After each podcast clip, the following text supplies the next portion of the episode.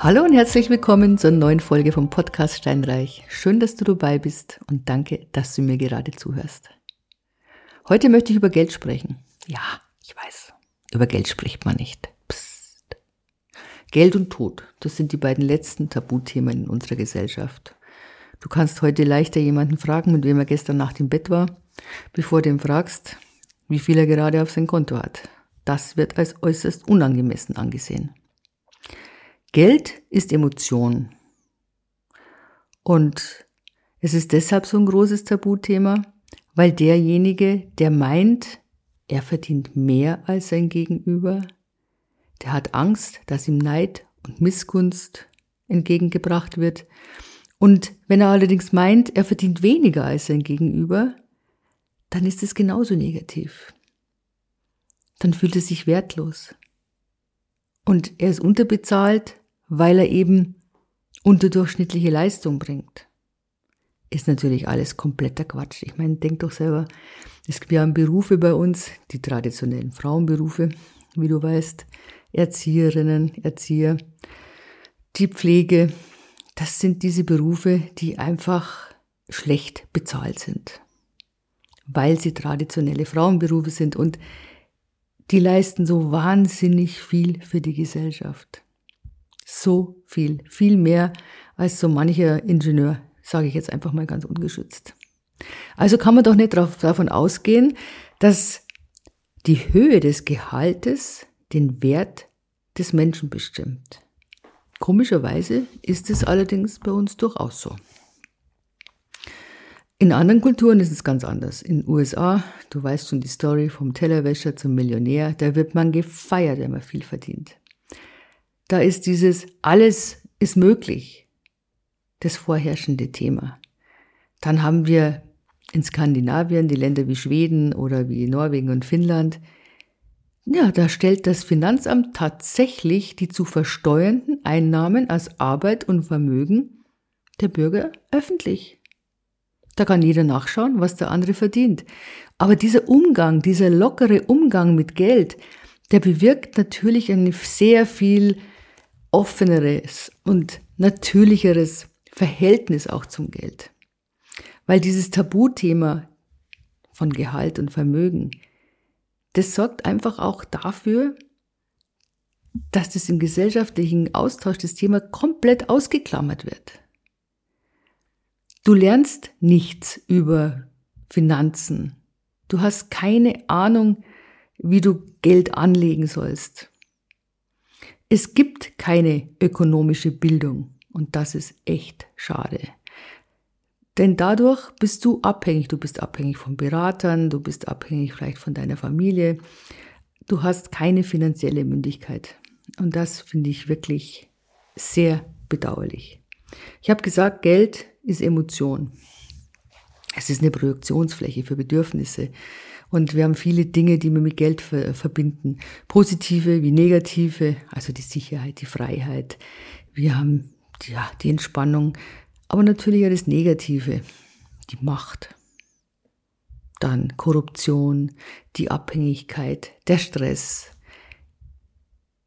Je nachdem, in welchem Lebensalter du bist, desto anders siehst du wahrscheinlich das Geld, wenn du jetzt noch ein Kind bist und Du hast Eltern, die nie zu Hause sind, weil sie Geld verdienen müssen.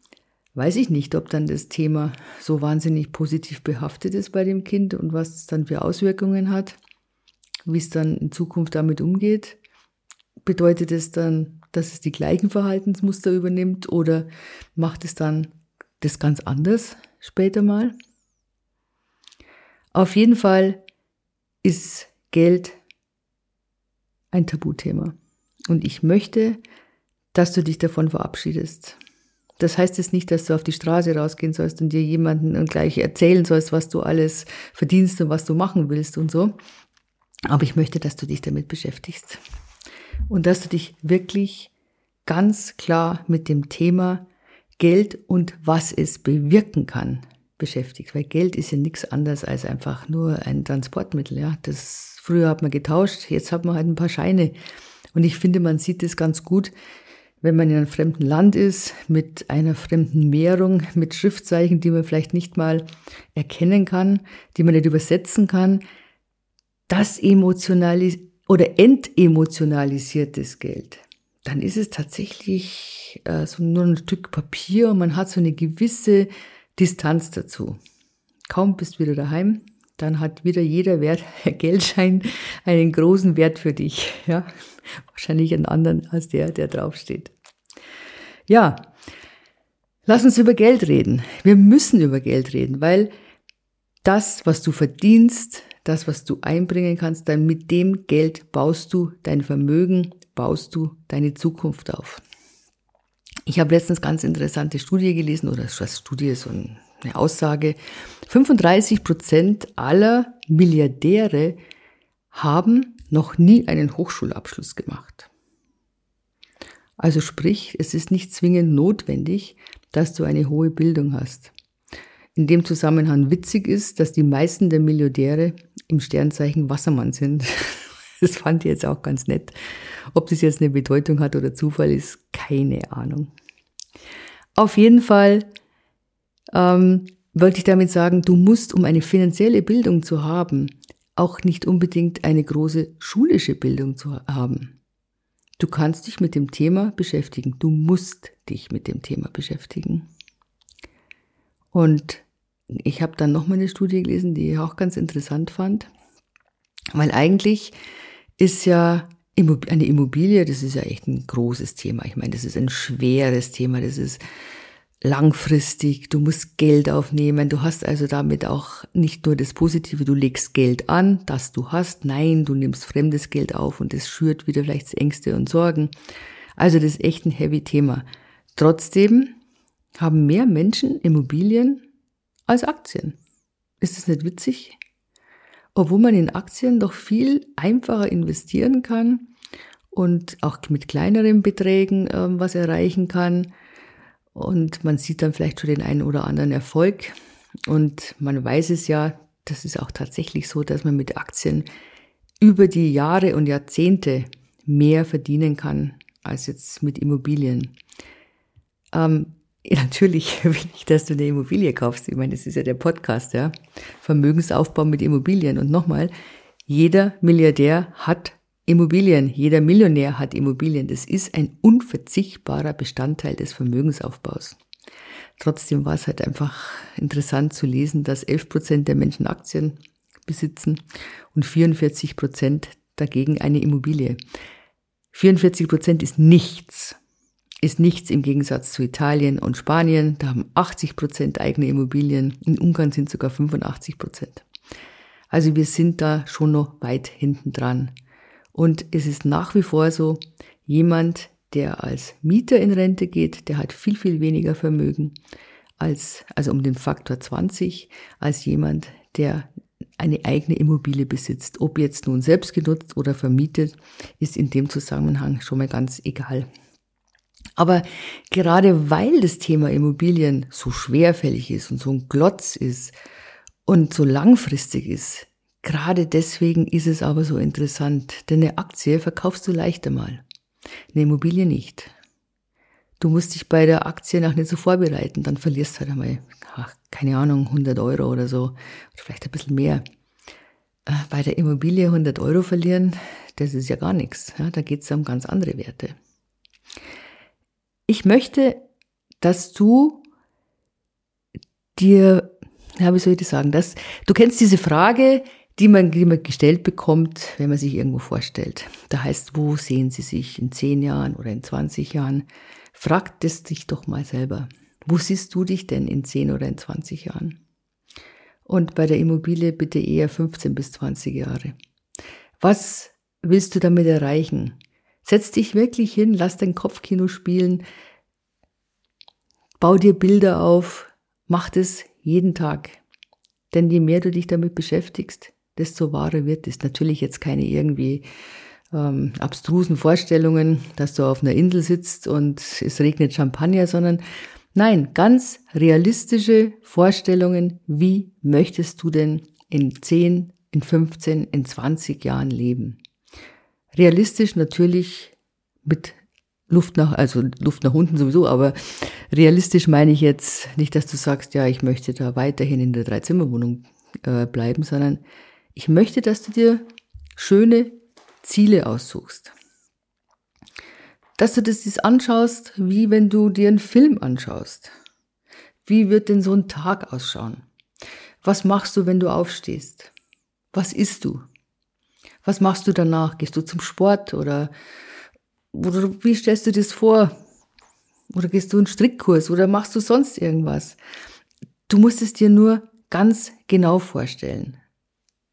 Die schönen Sachen, dass du zum Essen gehen kannst abends. Ja, das wär's. Wenn du das jeden Tag machst, ich schwöre dir, du willst es dann nicht nur haben, es wird für dich zu einer neuen Realität und du wirst darauf hinarbeiten. Dann ist es nicht mehr fremdartig und in weiter Ferne, sondern es ist relativ nah. Denn das größte Problem, das wir auch und gerade beim Thema Geld haben, ist diese Aufschieberitis. Dieses, wenn du jung bist, denkst du, oh ja, mein Gott, hat ja nur Zeit, ah, bis ich da in Rente gehe. Und wer weiß, was bis dahin alles ist und wer weiß, ob ich die Rente erlebe. Und ach, dann gibt's ja eh kein Geld mehr. Das ist doch alles Quatsch. Ich meine, ich muss doch jetzt hier mich hinstellen und sagen, jawohl, ich mache was für die Zukunft. Weil diese Sprüche, ganz ehrlich, die hat man vor 30 Jahren schon gehört und vor 40 Jahren und schau dir die Leute an, die nichts gemacht haben. Also, das passiert dir nicht. Diese Aufschieberitis oder Prokrastination, die hat natürlich auch damit zu tun, weil es jetzt so ein Riesenberg ist, weil eben wir keine finanzielle Bildung haben, wie ich es vorher gesagt habe weil das so ein Tabuthema ist. Wen fragst du denn? Wen fragst du, wie du dein Vermögen anlegen musst? Hast du da irgendwelche Beispiele in deiner Umgebung? Schau doch mal. Vielleicht ist da jemand, der dir imponiert. Ich meine, früher war es einfacher, als es noch mehr Zinsen gab. Da, oder da hat man es halt auf ein Sparbuch gelegt. Der Notgroschen. Man hat einen Bausparer gemacht. Oder man hat sogar eine Lebensversicherung abgeschlossen. Ich meine, das ist alles drei sind jetzt Sachen, die würde ich sagen, na, tu es nicht. Das hat man früher gemacht.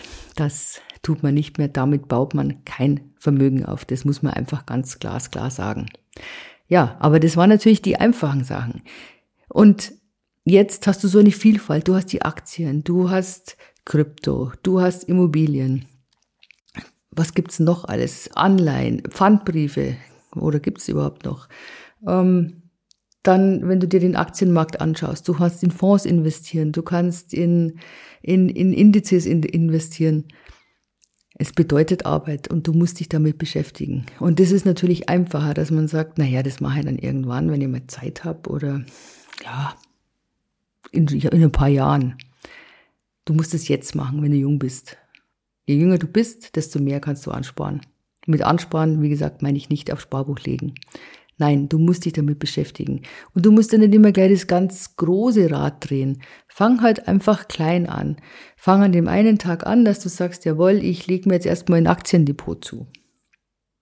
So, schau dir die verschiedenen Anbieter an, dann machst du das. Dann wählst du einen Anbieter an, aus. Dann überlegst du dir, du hast ja vorher deine Ziele überlegt, wo du stehen möchtest was, was du ähm, an Einnahmen dann generieren möchtest in, in 10, 15 Jahren oder 20. Also überlegst du dir deine Strategie. Bleibst du bei Aktien oder, was ich doch hoffe, dass du mit Aktien ein Vermögen aufbaust, ein gewisses Eigenkapital aufmachst, aufbaust und dass du dann in Immobilien investierst. Aber das ist erstmal der erste Schritt. Und wenn du das gemacht hast, dann schaust du ja nicht jeden Tag panisch nach, wie stehen die Aktien und ich muss verkaufen und das große Heulen und Zähneklappern kommt. Nein, du lässt es erst einmal liegen. So, dann beschäftigst du dich mit Immobilien. Klar. Und du machst es wieder. Du setzt dich hin und stellst dir vor, was ist, wenn du eine schöne Immobilie hast. Und die wird dann abbezahlt sein. Und der Mieter bezahlt dir die Miete. So musst du dir das vorstellen. Ich glaube tatsächlich, dass das mit der beste Weg ist, dass man einen anderen Zugang dafür bekommt, dass man, dass das nicht so abstrakt ist, das Ganze. Deswegen reden wir über Geld. Wirklich, wenn du erfolgreiche Leute siehst, frag sie, wie sie es geworden sind und glaube mir, es wird dich niemand im Regen stehen lassen. Die haben alle Tipps für dich. Denn sie freuen sich, wenn dann eben jemand nicht missgünstig oder neidisch erscheint. Deswegen hab keine Scheu. Geh auf die Leute zu und frag sie. Und glaube mir, die freuen sich, dass sie dir helfen können.